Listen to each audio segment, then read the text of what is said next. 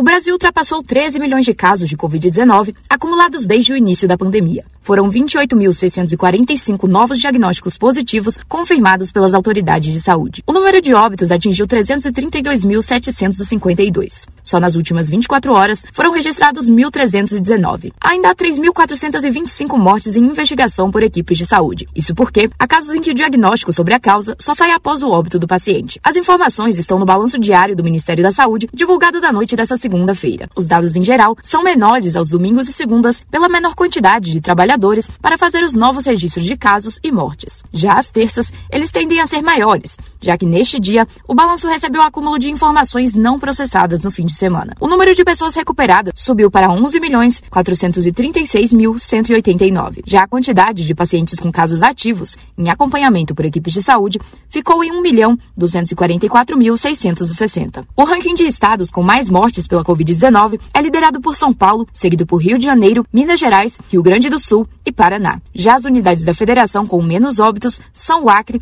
Amapá, Roraima, Tocantins e Sergipe. Reportagem Rafaela Gonçalves.